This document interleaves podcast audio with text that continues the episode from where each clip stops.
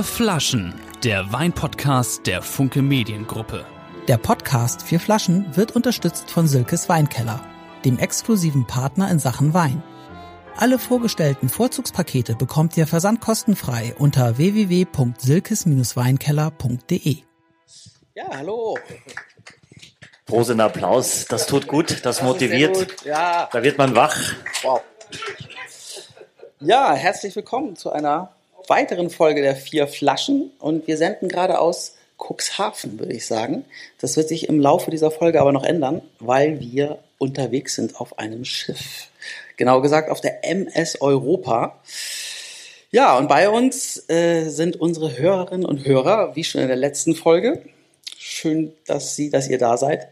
Ähm, und bei uns ist heute ein echter Self-Made Man. Als Markus Schneider 1994 äh, mit dem Weinbau anfing, ähm, hat er gerade bei Birklin Wolf ausgelernt und hatte eine kleine Parzelle äh, auf dem Hof seines Vaters und äh, genau null Gäste.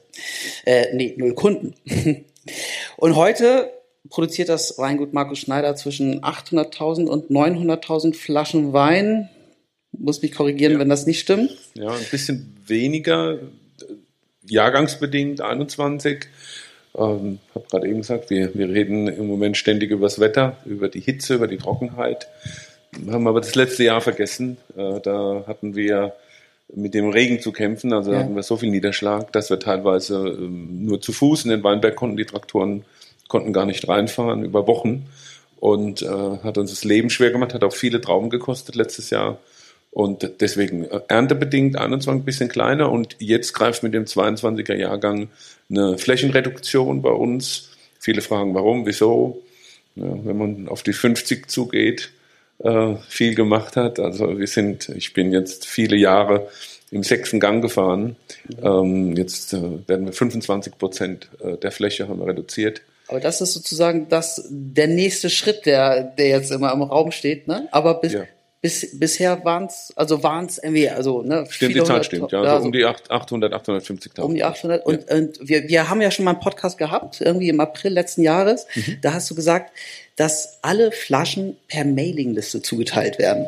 Also, das heißt, wenn ich ein Händler bin und Wein von dir haben möchte, weil meine Kunden mir den aus den Händen reißen, Mhm. dann muss ich auf dieser Mailingliste sein, ja. um das überhaupt Also- zu kriegen. Also, ja. Es ist ein bisschen komplizierter. Mir wäre es lieber, wenn es einfacher wäre. Ähm, nach der Ernte ziehen wir Bilanz. In der Regel machen wir das erst im Januar, Februar des Folgejahres. Dann weiß man, was man wirklich im Keller hat. Dann hat man alles schon mal durchprobiert und in Kategorien eingeteilt. Und dann teilen wir für uns wiederum ein. 30 Prozent unserer Produktion wird tatsächlich abgeholt im Weingut oder von uns äh, direkt an Privatkunden verschickt. Das ist geblockt. Und der Rest der Menge wird dann, wird dann aufgeteilt. Das wird jetzt natürlich mit dieser Flächenreduktion, die aber lange geplant war, völlig unabhängig äh, von irgendwelchen Situationen, äh, müssen wir, können wir im Weinbau auch nicht von heute auf morgen sagen, naja, jetzt haben wir das, dann müssen wir da ein bisschen weniger, da ein bisschen mehr. Das funktioniert so nicht. Äh, wir denken teilweise in Generationen und äh, das, was wir jetzt machen, das haben wir vor Jahren beschlossen. Ja. Aber das führt ja dann dazu, dass ihr, wollen wir schon mal, übrigens, äh, wir müssen hier einschenken, schon mal, während wir reden. Womit starten wir? Michael? Ja, Äh, Sauvignon, Sauvignon Blanc. Sauvignon Blanc. ich fand es aber, aber, aber schwierig. Sauvignon Blanc. Genau. Wir machen weiter, während hier die, die, die Regularien. Aber das führt ja dann dazu, dass du das noch weniger Angebot auf nach wie vor hohe Nachfrage trifft. Das heißt, viele Leute werden den Wein nicht bekommen oder werden die Weine dann teurer. Wie wird das sein? Gott, da habe ich mir jetzt heute Morgen noch keine Gedanken gemacht. ja, das ist natürlich, äh, es ist eine sehr sensible Situation äh, im Markt draußen. Ähm, Preis- Preise anheben, das machen wir eigentlich nur, wenn wir, äh, wenn wir eben die Kosten weitergeben. Wie wir das im Moment gestalten sollen, ich kann es Ihnen nicht sagen. ne? Also das wird jetzt wirklich äh, ein großes Thema über Winter auch. Ähm, Im Moment alle Kollegen, wie ihr auch, kämpfen um jede leere Flasche auf dem Markt. Und ähm, Es ist teilweise so, äh, dass es gar keine Flaschen zur Verfügung keine gibt. ne? Flaschen. Es Um, gibt- äh, Weinflaschen, also es gibt keine Flaschen und du kannst die Flaschen auch nicht vorlagern. Ne? Also wir haben Verschlüsse bis nächstes Jahr Weihnachten, wir haben Kapseln und Kartonagen, das können wir alles bei uns ins Lager packen, aber das, die, die leeren Flaschen nicht. Die werden quasi frisch produziert, äh, und kommen dann spät, einen Monat später bei uns auf den Hof. Wir haben eine ganz klare Kalkulation, also die geht bei uns im November auch raus an unsere Lieferanten, aber die haben einfach nichts im LKW. Und da kann ich noch so viel kalkulieren. Ähm, das ist das Insofern ist, insofern ist die Reduzierung der Fläche dann ganz zum richtigen Zeitpunkt, ne, wenn es weniger Flaschen gibt. Ganz ehrlich, ja. Ja. Also ich bin froh. Ich schlafe im Moment auch viel besser als die letzten Jahre. Ähm, es ist, äh, es ist tatsächlich so, also es ist schon viel Druck genommen auch. Und der Rohstoff, der, der Rohstoffkampf, und das sind ja nicht nur die Flaschen. Das ist ja alles. Ja, Traktoren, Ersatzteile, manchmal ist es ein kleiner Zylinder. Ne? Wo du früher hat der Landmaschinenschlosser ins Regal gegriffen. Heute muss er das bestellen, dann kommt's nicht. Und wir, wir legen uns jetzt selbst ein Lager an mit Ersatzteilen. Und sie glauben gar nicht, ne, wie viele Ersatzteile man braucht. Wir haben für unser, für unser Heißwasser-Umweltpumpen im Betrieb, haben wir drei verschiedene kleine Pumpen im Einsatz. Ich wusste es gar nicht. Äh, und dann äh, fiel eine aus. Dann habe ich dem Installateur gesagt, bring mal schnell eine. Dann sagt er sechs Wochen. Jetzt habe ich aber von jeder eine im, im, im Lager. Und sobald die verbaut wird, wird, wird, wird wieder eingekauft. Aber das heißt, du machst das tatsächlich, oh, Entschuldigung, du machst das tatsächlich, um den Stress zu reduzieren für dich. Die Flächenreduktion, Ja. nein, das ist, das ist lang geplant gewesen. Ne? Das Stress kenne ich nicht. Also viel Arbeit, ja, müde sein, Füße tun weh, ja, und abends einschlafen vom Fernsehen. Aber das ist für mich kein Stress, ne, wenn ich viel zu tun habe. Es ist einfach so, unser, die Belastung ist schon hoch, auch für die Mitarbeiter. Und ähm, das ist unser wichtigstes Gut, sind, ist unser, sind unsere Mitarbeiter, ist mein Team. Und äh, deswegen, also es war, es war wirklich geplant. Wir haben gesagt, wir machen das so lange. Es lief natürlich auch Verträge aus, die ich hätte verlängern müssen äh, im Pachtbereich. Und ähm, dann haben wir gesagt, das machen wir jetzt. Also 22, wie gesagt, haben wir vor Jahren beschlossen. Aber äh, warum vor Jahren beschlossen? Also warum dieser Plan, das die, zu reduzieren, weniger zu machen, irgendwie eigentlich zurückzutreten? Woher kommt dieser Wunsch? Ja, das hat mit verschiedenen Faktoren zu tun. Wie gesagt, es ist einfach menschlich. Ne? Man wird älter und ich habe gesagt, ich kann so äh, in der, mit der Geschwindigkeit äh, nicht weitermachen. Aber, Aber- ist das auch eine geschmackliche Version oder also Auch das, ne, das ist Entwicklung, Betriebsentwicklung, das ist einfach so. Du guckst den Bundesliga-Club an, der hat, äh, der hat seine Kalkulation. Der, der das nicht hat, der, der geht blau, blauäugig durchs Leben. Und äh, das war schon, die, die Weinberge werden älter, das kommt auch noch dazu. Keiner denkt daran.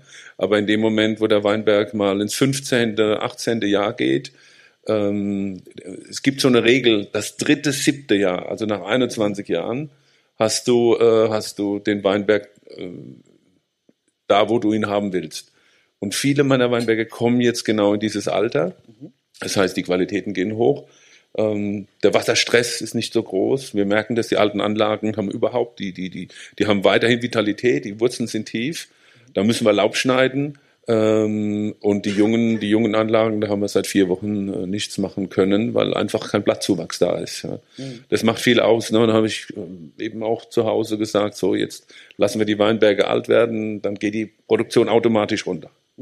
also jetzt ist was mit den Weinbergen möglich, was vorher auch vielleicht qualitativ so nicht möglich war. Oder? Ja, das ist natürlich auch die, die Frage, wie komme ich an das Pflanzmaterial? Den Sauvignon Blanc, den Sie jetzt im Glas haben, das war bis 2003 in Deutschland nicht erlaubt zu pflanzen. Also die Reben, man konnte sich die Reben organisieren, hat die Reben ausgepflanzt und dann irgendwann stand, äh, dann kommt die Kriminalpolizei. Also es ist, äh, es ist ein Das ist ja wie, Verbrechen. wie bei Cannabis, oder was? Es ist schlimm. Ich glaube, das ist schlimmer. Ja, ja, das wird, es wird tatsächlich. Robert, ist es ja sehr streng. es, es hat sich jetzt verändert. Ne? Es gibt neue EU-Gesetze, das heißt, ich kann alle Rebsorten pflanzen, die ich pflanzen möchte, muss dann eben das Risiko selbst tragen. Aber als wir den ersten Sauvignon Blanc gepflanzt haben, 2003, ist der damals, also vor 2003 war er nicht erlaubt. Und es gibt, Sie werden jetzt lachen, aber es ist auch ein wichtiger Job. Es gibt einen Beruf, wie hieß es die, äh, früher? Bei Willy Lemke war das, ich. was bin ich? Ne? Ja, ja, genau. Ja. Ich glaube, der war da nie. Guck mal, ne? Michael, Oder, Michael äh, kennt gibt- es nicht. Michael, weil er so jung ist. Michael zuckt gar nicht bei Willy Lemke. Natürlich kenne ich Willy. Lemke, Robert Lemke. Willy Lemke. Äh, Robert Willy Lemke. War bei, Robert bei Willy Werner. Lemke Ja, genau, ist Willy der von Werner. Darf man, darf man nicht aussprechen, den Namen. Robert Lemke. ähm, was bin ich? Es gibt einen, einen, einen Beruf bei uns in der Branche, das ist der Reblauskommissar. Es wird immer gelacht, wenn ich das erzähle. Ein ganz wichtiger Beruf, weil der fährt durch die Weinberge und sieht anhand der Blätter und der Blattform, ob die Reblaus da wieder aktiv wird. Und die Reblaus hatte ja vor vielen, vielen Jahren den Weinbau in Europa nahezu zerstört. Es gab nichts mehr. Es gab nur noch auf ganz wenigen Flecken äh, war Weinbau möglich und erst mit Einfuhr dann, man hat dann gemerkt, dass, also man hat sie aus Amerika, haben die, die Siedlerschiffe, die zurückgefahren sind, hat, haben diese Reblaus importiert. Die hat sich ausgebreitet und dann hat man gemerkt, dass die Reben in Amerika dieses Problem nicht haben und hat amerikanischen amerikanische Unterlagen genommen, also das amerikanische Wurzelwerk und die europäische Genetik da drauf gepfropft. Und äh, der Reblauskommissar fährt durch die Weinberge und schaut, ob irgendwo eine Aktivierung der Reblaus wieder stattfindet. Da sieht er natürlich dann auch, der sieht mit einem Blick das Blatt, das ist kein Riesling, obwohl das so in der Liste steht. Und dann geht's los. Oder ging es los. Es ist ja. heute nicht mehr so, aber vor 20 Jahren war das ein heißes Thema. Und äh, wir durften deswegen den Sauvignon Blanc entweder im Versuchsanbau vor 2003 pflanzen oder dann nach 2003 im freien Anbau. Und jetzt sind wir bei der Pflanzgenetik. Das, was wir hier haben, die Mischung, also neuseeländische Klone, ein südafrikanischer Klon, Südamerika, aber auch viel von der Loire aus Norditalien. Das, dieses ganze Know-how musst du erstmal an, musst du dir erstmal aneignen als Winzer. Wir hatten ja keine Ahnung. Und ähm, so ist es heute mit Syrah, Viognier, äh, was wir, wo ich sage, das ist, sind auch Rebsorten der Zukunft, weil sie auch sehr hitze, hitzeresistent sind und, und, und stressresistent. Michael, wollen wir irgendwann noch mal diesen Wein probieren? Weil wir, ich habe das Gefühl, wenn ich rausgucke, wir sind schon, wir sind schon weit auf der Nordsee. Ehrlicherweise war auch für mich der gestrige Abend relativ intensiv. Also so richtig nach Wein ist mir noch gar nicht, aber wir sind ja nun mal in einem Wein-Podcast. So. Ich habe den einen oder weiß, anderen Gast äh, noch um halb drei an der Bar gesehen. ja. einer, einer muss ja zumachen. Ne? Ja. Danke, dass du das übernommen hast, Markus. Ähm, ja, der Kaitu Sauvignon Blanc. Ähm, ich bin überrascht, sage ich jetzt mal. Du sagst, es wird dann noch weniger als 800.000 Flaschen gefühlt gibt's aber deinen Wein eigentlich überall oder vielleicht nur überall, wo es gut ist, aber von der Sansibar hier auf der MS Europa ganz viele eigene Labels. Wie schaffst du diese, äh, dass, dass das, diese Visibilität, dass das also quasi gefühlt wirklich meine ich, dass du, dass deine Weine für Qualität stehen und eigentlich in, in ziemlich keiner Weinkarte fehlen? Naja, mein Ziel war, dass der Wein überall da steht, wo es schön ist. Und äh, es hat ganz gut geklappt. Es gibt natürlich auch noch ähm, Orte, wo, wo wir nicht vertreten sind, wo wir gar nicht vertreten sein können, weil wir einfach nicht genug Flaschen haben. Mhm. Aber Thema MS Europa, äh, das war der Sommer 2003. Das haben wir wieder dieses Jahr, wieder so ein, so ein ähnliches Jahr wie jetzt. 2003 hat mich äh, Herbert Seckler angerufen von der Sansibar und hat gesagt, Mensch Markus, hast du Lust, die MS Europa kommt? Wir machen ein Event zusammen, Europa mit Sansibar. Die werden vor vor der Hütte äh, ähm, Anker werfen und dann rüber tendern. Und äh, wir brauchen äh, ein paar Flaschen Weißburgunder, aber Doppelmagnums. Also, oh, Herbert, da muss ich erst mal gucken. Ne? Ich hatte damals mit Doppelmagnums überhaupt nichts zu tun. Äh, habe dann beim Flaschenhändler angerufen und habe gesagt, ja, ist kein Problem. Und haben wir das innerhalb von vier Wochen auf die Beine gestellt und äh, haben es dann dahin geschickt. Und das war wirklich so auch der Ursprung ähm, ja, des heutigen Erfolgs oder einer der, einer der Bausteine äh, diese, diese Nacht da, diese legendäre Nacht auf Sylt. Okay. Also, also dann ist die MS Europa wirklich, also für die große Verbreitung deiner, deiner Weine. Ist Mitschuld. Mit, mit Schuld. ja, aber wenn, wenn man hier jetzt irgendwie ist, ne, dann stehen da Markus Schneider, Blackprint, Blackprint, Blackprint überall irgendwie. Macht das was mit dir, wenn du irgendwie sagst, ne, schon ein geiler Typ, oder? ja, ich bin da ich freue mich natürlich ja, riesig ja, darüber. Ich war gestern äh, ja dann wirklich noch in der Bar und äh, als wir da zusammen an der Bar saßen und ich, und ich habe hochgeschaut und ja. du siehst dann eigentlich fast nur deine Flaschen. Mhm, das genau. ist schon äh, wie ist es denn? Bestellst du dann, haben sie auch was von Markus Schneider, wenn du irgendwo bist? Weil die Leute erkennen dich und sagen so, man, man, kennt das von Leuten, die Bücher schreiben, die dann in Buchhandlung gehen, sagen sie, haben sie das Buch da und da? Ma machen das äh, Bestsellerautoren, die irgendwelche Kanzlerbiografie schreiben? Nein, machen das, das solche das Menschen? man macht es schon, man macht es schon. Äh, also gehst du in eine Bar und bestellst bewusst, äh, haben sie von Markus Schneider den Ursprung? Wie ist denn der überhaupt, dieser Schneider? Ja. Schmeckt ja. überhaupt? Also dieses Erkennen ist wirklich ein Thema. Ne? Also ist natürlich für mich ist es schön, ich freue mich immer drüber.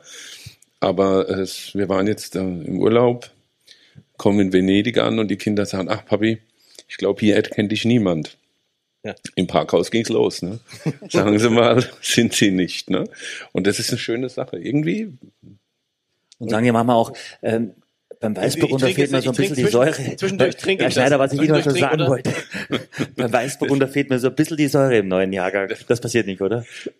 Nein, also das Schöne ist, es ist eigentlich 99 Prozent Lob oder nur so ein ganz schnelles Hallo, Mensch, Weine sind super, ganz toll.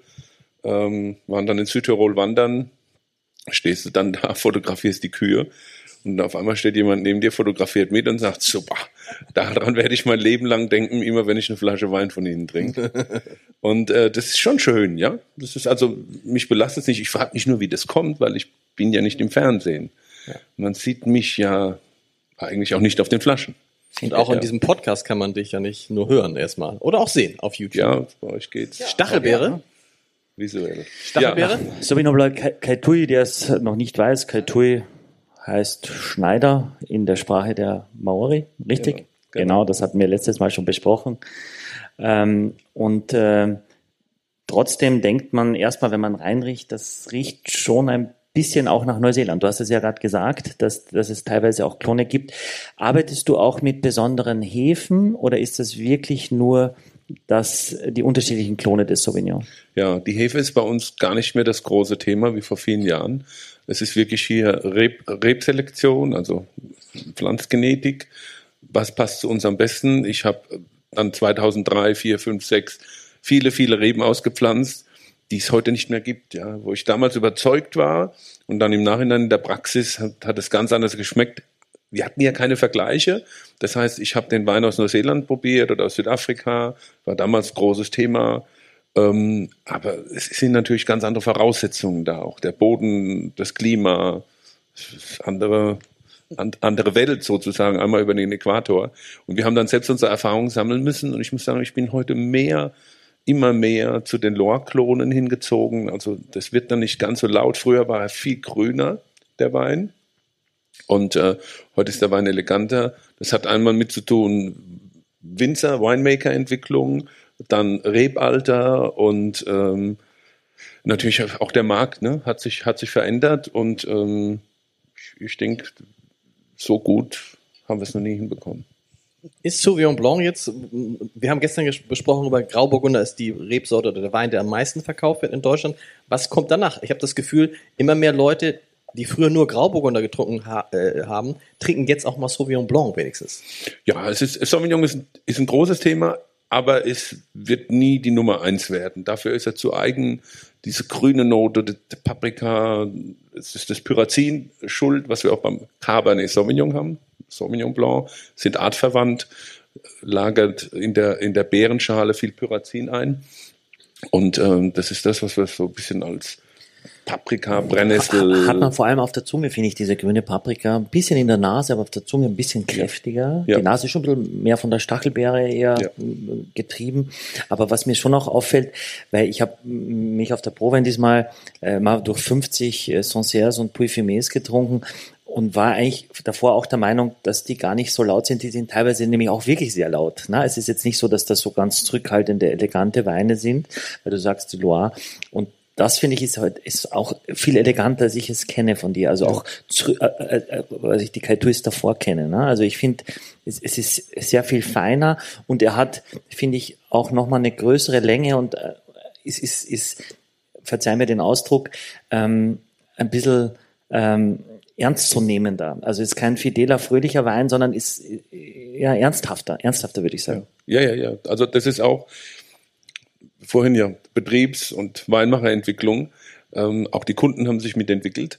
Und äh, wir haben irgendwann gesagt, jetzt sind wir soweit, jetzt können wir das Gaspedal ein bisschen weiter runterdrücken. Was ähm, kompliziert ist das falsche Wort, aber was den Anspruch ähm, ähm, von dem Wein angeht. Und ähm, ja, das ist genauso wollten wir es haben. Also es ist ja schwierig, die Punktlandung hinzubekommen.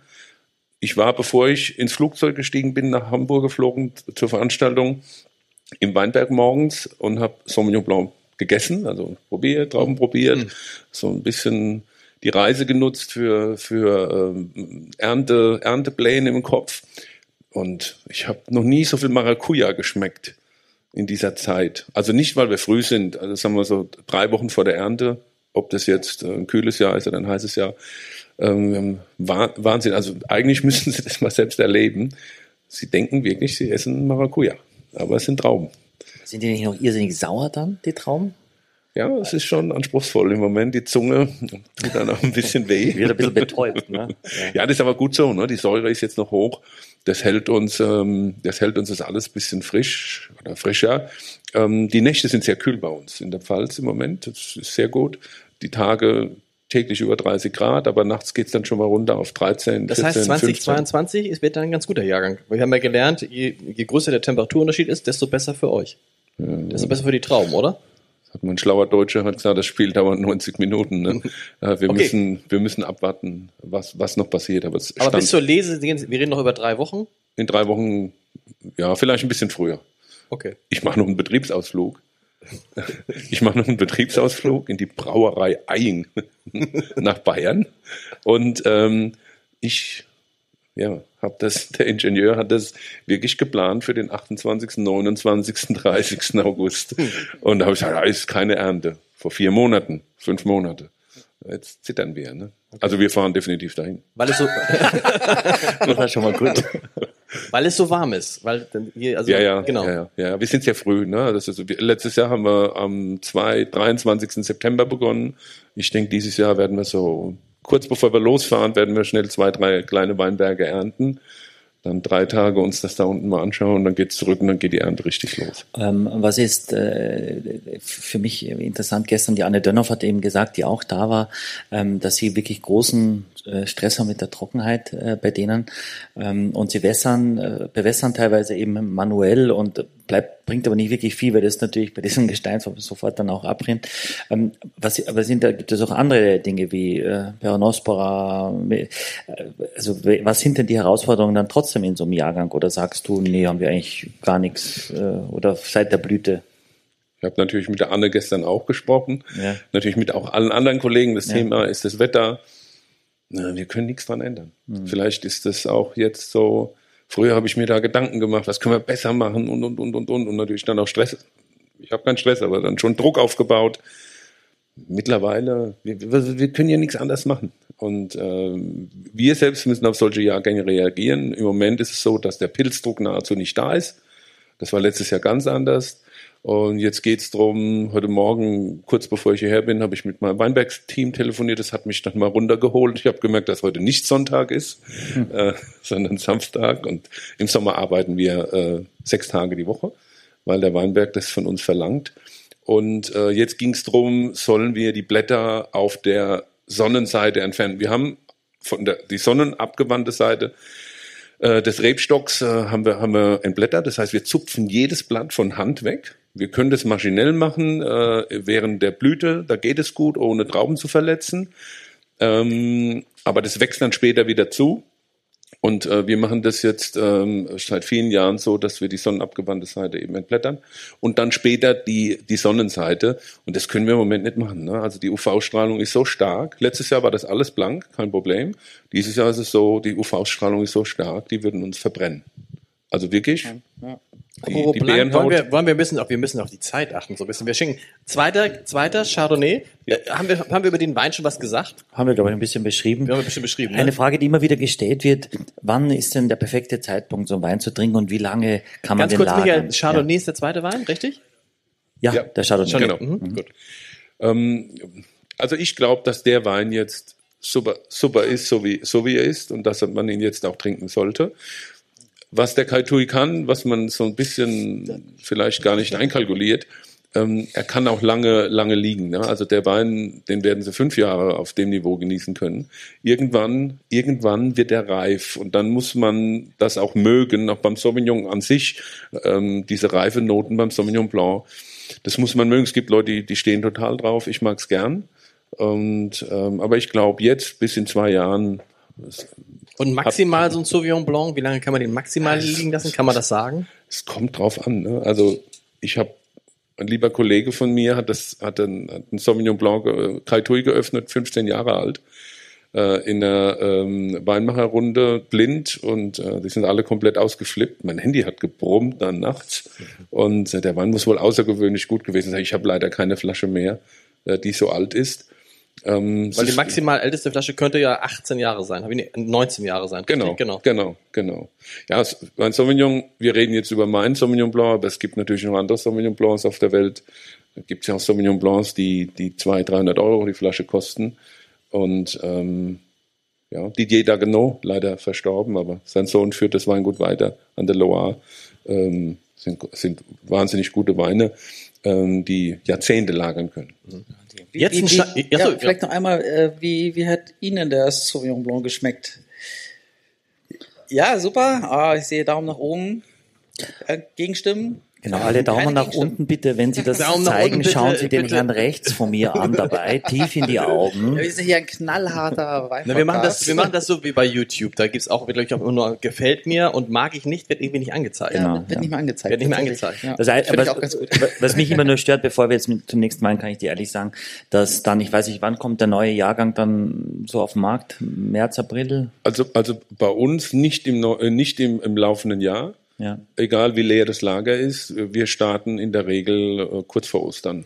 Und dann sagen die Leute, wenn wir auf der Weinkarte zum Beispiel noch 21 haben, dann sagen die habt ihr noch nicht den neuen, den alten, den will doch keiner mehr, wo ich denke so, das ist doch super, der ist ja jetzt besser, als, als er da rauskam. Ne? Das, da kannst du jetzt mal eine Lanze dafür brechen, dass das, dass das wirklich so ist, dass man keine Scheu haben muss, dass der Wein nicht quasi, fragen ja die ersten schon, habt ihr noch nichts aus 22, wo man sagt, okay, die, wir haben noch nicht mit der Ernte angefangen. Ne? Also, aber das kommen natürlich aus Neuseeland schon oder aus Südafrika durchaus Weine aus dem Jahrgang auch schon. Ja, ne? ja, ja, ja. Wir selbst haben Chenin, Chenin Blanc in Stellenbosch, Südafrika produziert. Und ähm, der ist jetzt auf dem Wasser, der kommt jetzt. Ja, also der 22er. Aber man muss keine Angst haben, wenn man einen Kaitui trinkt, der nicht erst seit vier Wochen auf der Flasche Kein- ist. Das Keinesfalls. ist Perfekt. Keinesfalls. Aber Grau, Grauburgunder jetzt, äh, das ist eine Rebsorte, die jetzt mehr kommen soll, oder? Also du, du willst ja so ein bisschen Rebsorten auch aussortieren, hast du im letzten Podcast gesagt, und andere stärker machen. Kannst du da was zu sagen? Ja, das hat auch ähm, Kräfte bündeln. Ist einfach so, wir haben alle Personal, wir sind gut aufgestellt, unser Team ist zusammen, bleibt das hoffentlich auch. Aber ähm, auch da haben wir natürlich immer ein Auge drauf, äh, wie, wie können wir es uns ein bisschen einfacher machen, wie können wir, wenn wir reduzieren, was reduzieren wir. Und ähm, es gibt zum Beispiel nicht mehr Grauburgunder in der Produktion bei uns. Es wird jetzt auch kleiner durch die Flächenreduktion. Aber wir müssen schauen, dass wir das Niveau halten, dass wir dann einschlagen. Also sprich einmal qualitativ natürlich, ähm, aber dann auch in der Flaschenzahl. Und äh, das ist schwer, weil die Reben älter werden. Das heißt, wir müssen dann irgendwann anfangen, irgendwas wegzunehmen, neu zu pflanzen, ähm, um ähm, die Flaschenzahl halten zu können. Und da geht der Riesling bei Flöten. Ja, das ist, also wir haben alle Rieslinge, die wir am Berg stehen haben, um bleiben bestehen, in den Premier Cru und Grand Lagen, ähm, die auch ein gewisses Rebalter haben. Die ältesten Reben sind äh, da aus Ende der 60er Jahre. Das will ich unbedingt erhalten. Im Basisbereich, das ist korrekt. Das habe ich letztes Jahr angekündigt und das machen wir jetzt auch so. 22 wird die letzte Basisqualität im Riesling produziert bei uns. Du hast gesagt, obwohl die Flächen reduziert, willst du die Zahl der Flaschen halten? Nein. Ähm, Wie geht das? Nein, Nein. Nachdem, nach der Flächenreduktion, Ja. dass wir das halten.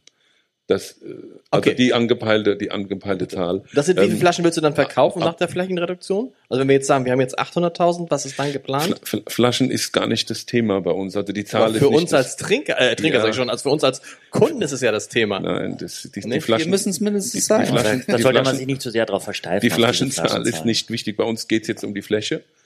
Und ähm, Riesling hat gerade kurz den Faden verloren. In, in der Ebene durch die Trockenheit hat der Riesling zu kämpfen. Das ist die erste Rebsorte, die äh, sagen wir, mal, vom Cool Climate lebt und äh, Schwierigkeiten hat. Jetzt haben wir letztes Jahr ein kühles Jahr gehabt, perfektes Riesling-Jahr. Und ähm, aber das hat mich nicht zum Grübeln gebracht. Das war dieser, die, das letztes Jahr, das war ein Peak nach oben. Ähm, das wird ein- eine Ausnahme sein, so wie früher die Hitzejahrgänge eine Ausnahme waren. 45, 46, da war lang nichts. Äh, dann 59, 61 warme Jahre, dann wieder jahrelang kühl. Und mittlerweile ist es so, dass wir, wir haben mit 18, 19, 20 extrem heiße Jahre gehabt, sehr frühreif, haben jetzt einen kleinen Ausfall mit 21 gehabt, eine Auffälligkeit und wir haben jetzt mit 22 Grad so weiter. Ja. Dann, dann, dann, das ist ja schlechte Nachrichten für dich, Lars. Da musst du vielleicht nach Schweden auswandern oder so, als Riesling-Liebhaber. Ja, aber es gibt ja noch, es gibt ja, es gibt ja dann andere äh, Weingüter, die sich dann auf Riesling, die andere Weinsorten, Ja, aber, Rebsorten aber reduzieren. Wenn, wenn der Klimawandel sozusagen, ne, also Na, Es kommt, hängt ja ein bisschen von den Weinbergen ab. Das ist So, genau. Okay, das ist okay. natürlich schon ein Thema. Das ist jetzt wirklich standortbedingt gewesen Genau. bei uns in der Ebene. Am Berg lassen wir die Rieslinge stehen, aber da haben wir eine ganz kleine Flächenzahl nur. Ähm, aber da sieht es ganz anders aus. Ich habe einen Kollege getroffen vor ein paar Tagen im Weinberg. Er gesagt, Mensch, guck mal, wie gut die Rieslinge da stehen, oben am Berg. Dann sagt er, ach, der Riesling, der quetscht den letzten Tropfen aus dem Stein raus. Ne? Das ist einfach, die Rebsorte kann das. Ne? Ja, deswegen funktioniert es auch so gut. Mosel äh, in den Steillagen, ne, das ist ja auch jetzt, es ist schon immer trocken und äh, Wasser halten sehr schwierig da. Und der Riesling, der fühlt sich da für pudelwohl. Chardonnay. Der heißt einfach nur Chardonnay, ne? Markus Schneider Chardonnay. Was ist, Gen- da sind genau. dir die, die neu- neuseeländischen Begriffe ausgegangen? Nee. Was ist da Nein, los? nein, das ist aus der, aus der Basisserie, gibt das sind Rebsortenweine, es gibt einen Chardonnay, einen Weißburgunder, einen Grauburgunder und äh, es ist, ich bin jetzt froh, dass er da ist, weil es ist einer meiner Lieblingsweine aus dem 21er Jahrgang. Grundsätzlich bin ich eh ein riesen Chardonnay-Fan und äh, einige der größten Weine der Welt, eine der, weißt du noch besser, eine der teuersten Weine der Welt, ich glaube die teuersten sogar, weiß, trocken, sind Chardonnays. äh, mittlerweile auch äh, überhaupt nicht mehr zu bezahlen. Ja. Die Chardonnays aus dem Burgund, also ähm, da ist man sehr schnell auch fünfstellig für eine Flasche. Ähm, und es gibt trotzdem einen Markt dafür. Also mir wurde gestern auch ein Paket äh, angeboten von der Auf der MS Europa? per Mail und Von ich habe hier so, so, ich hab die Mail angeboten äh, nee, ähm, von der Domaine Leroy für ähm, für 190.000 Euro und das waren insgesamt äh, 24 Flaschen und davon waren nur sechs Flaschen Grand Cru lagen. Ne? Also und es gibt Käufer dafür und er hat gesagt, du musst mir innerhalb von zwei Stunden Bescheid geben und du musst innerhalb von drei Tagen bezahlen, wenn wir überhaupt den Deal machen. Also das, ist- das Und, ist die äh, andere Wahrheit. Ja. Dazu erfrischend, äh, der Kaitui kostet 14,90, kann ich was dazu sagen. Das war der teuerste Wein der heutigen Verkostung. Also Markus, äh, egal wie teuer die Flaschen werden oder dein erster Mitarbeiter auch eine Gehaltserhöhung kriegt, ähm, am Ende des Tages ist, ist alles auch nur eine Flasche Wein. Ja, und es ist natürlich Angebot und Nachfrage und das sind große Erlebnisse, aber das sind für uns normale Menschen, sowas kriegst du nicht mehr ins Glas. Ja, also das kannst du auch, das kann man auch gar nicht rechtfertigen. Ne? Also dass man sowas aufmacht, finde ich. Also als ich vor ja, über zehn Jahren, ich habe die Bilder jetzt angeschaut vor kurzem, als ich vor über zehn Jahren zum ersten Mal mit Freunden zusammen nach Südafrika geflogen bin, also mit Winzerkollegen. Ich war schon früher da und habe gesagt, Mensch, lasst uns doch mal das doch wirklich als Tradition beginnen, jedes Jahr zusammen nach Stellenbosch äh, reisen und uns da eine schöne Zeit machen. Und ähm, dann haben wir bei der ersten Reise, habe ich dann meinen Freund Dani äh, gefragt, sag mal Dani, was dürfen wir mitbringen? Irgendwas, Dann hat er gesagt, bring mir ein paar Dosen Leberwurst und ein paar trockene Weißweine mit. Und dann haben wir jeden informiert, da hat jeder kauft ein paar Dosen Leberwurst ein und ähm, und jeder bringt ein bisschen was mit. Und ich habe dann meinen Händler angerufen äh, in Erding und habe gesagt, Karl, ich brauche ein paar Flaschen Burgund. Riesling hat, hat er jetzt gerade von mir bekommen. Ich brauche ein paar Flaschen Burgund. Und jetzt habe ich die Bilder gesehen, was er uns damals äh, geschickt hat, der Händler. Wenn ich heute nach diesen Flaschen fragen würde, würde er fragen, ob ich noch alle Latten am Zaun habe. das ist zehn Jahre her. Ne? Zehn Also Jahre her. wir hatten Leroy dabei, wir hatten äh, äh, von Costerie drei äh, Lagen dabei. Das ist heute das ist unglaublich. Ja. Ja. Ja. Selbst wenn du, wenn du sagst, ich gebe die 5000 Euro für die Flasche aus, äh, du kriegst sie überhaupt nicht. Da gibt es eine Warteliste, das ist, ist irre. Wobei das Burgund auch kleine, kleine Jahre jetzt hatte. Mit, die Frostgefahr ist ein Riesenthema. Wir haben die Hitze im Sommer und haben natürlich jetzt vermehrt, weil wir ganz früh in den Austrieb gehen, durch die Wärme, haben wir eine riesengroße Frostgefahr. Überall brennen die Frostkerzen. Äh, Wir hatten jetzt Glück dieses Jahr. Äh, Bei uns war der Frost da, da waren sie aber alle noch zu. Und äh, eine Woche später hätte es uns wahrscheinlich die halbe Ernte gekostet. Aber Frostkerze, die gehen, also Kerzen, die dann ausgehen, wenn es friert, oder wie, was nee, ist nee, das? die sind, das sind, das sind äh, so fünf, fünf Kilo Eimer, kennen Sie wahrscheinlich, die sind aus Blech. Und da ist Paraffin drin und Docht und äh, Kerzenwachs und Das wird angezündet. Ja. Die brennt aber nur eine Nacht. Ne? Okay, aber Und du musst alle, ich glaube, alle fünf Meter musst du eine Kerze stellen. Okay, also der, dass die das warm halten. Genau. Dafür ist das, es okay. Hm. es, es hilft natürlich nichts, wenn es 10 Grad minus ist. Dann kannst du machen, was du willst. Ne? Aber sag mal so, diese, diese auf das 1 Grad plus heben, ne? von den 2, 3 Grad minus, das, das schaffen die. Ist vielleicht Sie- für diesen Winter auch äh, für Wohnungen eine Lösung, eventuell. Die, die rauchen aber Wahnsinn. Ihr müsst alle Fenster aufmachen. Ja, lass uns über den Chardonnay reden, damit wir auch weiterkommen in unserem Podcast, weil Du, wir kommen relativ weit, wenn ich aus dem Fenster gucke. Ja. Das Land ist, ist so ungewöhnlich auf Also, seinem fahrenden ist- Untergrund. Zum ersten Mal, dass ich nicht immer dich angucke, Michael, bei diesem Podcast, sondern Ja. aus dem Fenster. Dann schau weiterhin aus dem Fenster, ist in Ordnung. Ähm, ein Chardonnay ohne Holz ist ja doch nicht ganz so häufig, ne, würde ich sagen.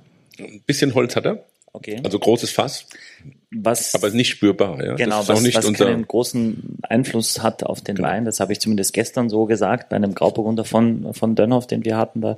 Ähm, das Holz ist einfach, dass, er, dass, dass, es, dass ein bisschen stabiler ist, der Wein auch. Die Mikrooxidation, äh, äh, die Mikrooxidation über die Poren des Fasses während der Gärung. Und das sind, das sind alte, große Fässer, auch nur ein Teil. Ich denke, das sind so 25 Prozent ungefähr, was wir reinbringen vom, vom, vom Gutswein Chardonnay und ähm, ins Holz.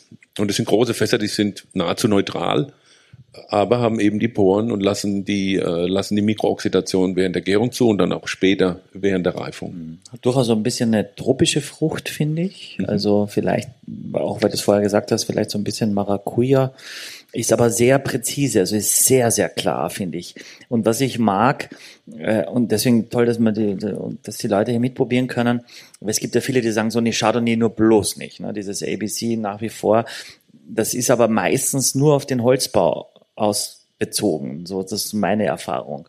Aber was würdest du jetzt sagen, ist ja die gleiche Familie, Chardonnay und Weißburgunder. Und der Weißburgunder ist dennoch wahrscheinlich viel erfolgreicher bei dir oder größer. Was sind denn die Hauptunterschiede oder wenn du die beiden Weine jetzt vergleichen würdest? Das ist relativ einfach. Ähm, kann man sich bildlich vielleicht besser vorstellen. Wenn wir Chardonnay ernten, liegen die Trauben im ganzen Zustand in, in, in, der, in, der, Ernte, in der Erntebox. Also sie sind sehr fleischig. Der Weißburgunder, die, die platzen, platzen schon gerne auf, sehr viel Flüssigkeit. Und ähnlich ist auch der Wein. Der Wein hat hier einen ganz anderen inneren Druck als der Weißburgunder. Der Weißburgunder ist flüssiger, sage ich jetzt einfach mal, um das vielleicht für den Laien besser erklären zu können. Und äh, das, sind die, das sind die Unterschiede. Ich finde, Chardonnay transportiert das Terroir hervorragend. In dem Fall ist das ausschließlich Kalkstein. Das, das ist auch dieser Grip, den der Wein hat, der rüberkommt. Das kann der Weißburgunder auch, aber der Weißburgunder ist immer so ein bisschen gelb dominierter. Nicht ganz so. Aber die Wahl ist ja tatsächlich, das ist ein Chardonnay tatsächlich für alle, die Chardonnay nicht mögen, ne? Weil du hast dieses, also wenn man es jetzt nicht wüsste, dass es ein Chardonnay ist, würde man, weil man das Holz so sehr vermisst, denkt man, es kann kein Chardonnay sein. Naja gut, das haben die Amerikaner, äh, das Ja, haben wir ein Stück weit der Amerikaner zu verdanken, wobei die heute ganz andere Weine machen. Äh, die denken sehr europäisch, aber früher war das eben so. Die, die Chardonnays waren stark geholzt, die waren sehr, sehr reif, sehr gelb. Äh, es, es, es, die hatten auch einen großen Erfolg eine ganze Zeit lang und irgendwann waren die Leute satt. Und äh, ich habe das auch oft zu Hause, wo ich sage, verkosten Sie mal einen Chardonnay. Ah, nee, nee, nee, nee. Sag ich, es gibt nichts mehr, wenn Sie den jetzt nicht probieren. Ja. Das hat doch eine gewisse Autorität, wenn dir das. Und, und äh, er kommt super an. Leute sind begeistert. Ähm, äh, aber wir produzieren ihn in wesentlich kleinerer Zahl als jetzt den Weiß oder den Grauburgunder. Da ist die Fläche wesentlich kleiner. Was, was, was schmecken Sie denn so daraus? Oder wie, wie schmeckt er Ihnen? Erstmal nachgefragt. Auch sehr gut, Sehr gut. höre ich. Ja, das um 12 Uhr schmeckt schon wieder. Das ist schön. Oh, die, aber die Daumen gehen hoch. Das war gestern, das war gestern ganz anders. ich glaube, wir dürfen. Live-Podcast nur noch mit den Winzern selber machen, die die Weine mitbringen, weil da sind die Menschen einfach zu höflich nochmal, um zu sagen, so, ja, ein bisschen mehr Mühe hätte man sich schon geben können. Aber, Was ist denn da drin an Geschmacksrichtung? Hat jemand eine Idee? Pfirsich, höre Wie, ich? wie, würdest Pfirsich? du, wie Pfirsich? würdest du deinen Wein Axel, Pfirsich höre ich? Pfirsich. Ja, Pfirsich? Pfirsich? Ja, Pfirsich. Pfirsich? Also ja, weißer was? Pfirsich, ne? Weißer Pfirsich. Also, also weißer Pfirsich, nicht der gelbe, ja. sondern der weiße, der etwas, ich sage immer der vornehmere äh, äh, Pfirsich. Äh, übrigens, mein Dorf war die erste ertragsanbauende Pfirsichgemeinde Deutschlands. Äh, vor vielen, vielen Jahrzehnten, ich glaube 150 Jahre oder, oder etwas mehr sogar. Und äh, es gibt auch, ich wohne in Ellerstadt, es gibt einen Ellerstadter Pfirsich. Also wenn Sie, wenn Sie ein, irgendwo ist das ein in der? Baumschule, So ein Plattpfirsich? Oder ist das ein großer? das ist ein, äh, ist ein mittelgroßer Okay. Pfirsich, äh, außen rot, innen weiß. Wow. Spek spektakulär gut. Ähm, habe ich äh, als Erinnerung daran, meine Kinder wissen das gar nicht, ich muss es ihnen irgendwann mal erklären, habe ich vor mein Büro pflanzen lassen. Zehn Bäume und äh, leider dieses Jahr ohne Ertrag. Der Frost hat alle Blüten äh, weg, weggefrostet sozusagen und äh, überhaupt überhaupt kein Ertrag. Ich muss jetzt Pfirsich kaufen, wenn ich essen will und das gab es noch nie. Äh, und äh, und so ähnlich ist der, dieses weißfleischige. Ja. Ich finde dann einfach einen guten Extrakt auch, eine gute Länge und, und dann aber auch angenehm trocken, ne? finde ich. Gar nicht. Ja, ja also, es ist null, null, 0,0 Gramm Zucker. das Und aus dem Fenster kann man jetzt mehr Windräder sehen, als es im ganzen, auf der ganzen Fläche von Bayern stehen, glaube ich. Also, das müsste Markus Söder müsste auch mal auf so ein Schiff kommen, weißt du? Und sagen, so schlimm ist das mit den Windrädern gar nicht. Guck dir da, oh, sind das viele. Entschuldigung, es geht um, was geht es hier? Mit W? Windräder, Weine. Ja. Rosé. Beides. Genau. Wollen, wir, wollen wir den Rosé? Ich wusste nicht, Markus, dass du ein Rosé hast. Das ist, aber das liegt an mir, ne? Ja. Ich wusste, ich, Definitiv. definitiv. ich dachte so, die Rosé, damit gibt es sich nicht ab. Rosé Senier. Wisst ihr, was Senier heißt? Haben wir, haben wir schon drüber gesprochen? Nee, haben wir nicht Aber drüber das hat nichts gesprochen. mit Blut zu tun, oder? Bitte? Das hat nichts mit Blut zu tun, oder? Da fällt Doch. Axel Doch, gleich in ja. Ja, Ohnmacht. ja, ja, ja. Okay. Aber das kein menschliches Blut und auch sonst nichts von, vom Lebewesen, sondern hier ist es tatsächlich, hier geht es um die Traube. Ähm, ich muss sagen, also ich muss zugeben, ähm, das ist nicht mehr ganz so. Wir haben den Namen behalten. Früher war das so. Wir haben die roten Trauben geerntet, haben sie in, äh, also für, für Rotwein, haben sie in unseren Gärbehälter gegeben und haben da in dem Gärbehälter drin um, äh, um ähm, die äh, Schichtungen brechen zu können und den Maischekuchen da unten, aber das erkläre ich nachher noch, wenn wir zum Rotwein kommen, haben wir Siebe stehen und haben über die Siebe dann 15, 20 Prozent Saft rauslaufen lassen, direkt eine Stunde nach, nach der Ernte. Und äh, das ist das Senier-Prinzip. Das haben wir dann auch aufs Etikett geschrieben. Mittlerweile ist es so, dass wir das nach wie vor noch machen, aber ein großer Anteil davon auch gepresst wird. Also wir haben Weinberge, die wir nur für Rosé angepflanzt haben. Das heißt, um es zu verstehen, früher war der Rosé ehrlich gesagt ein Abfallprodukt.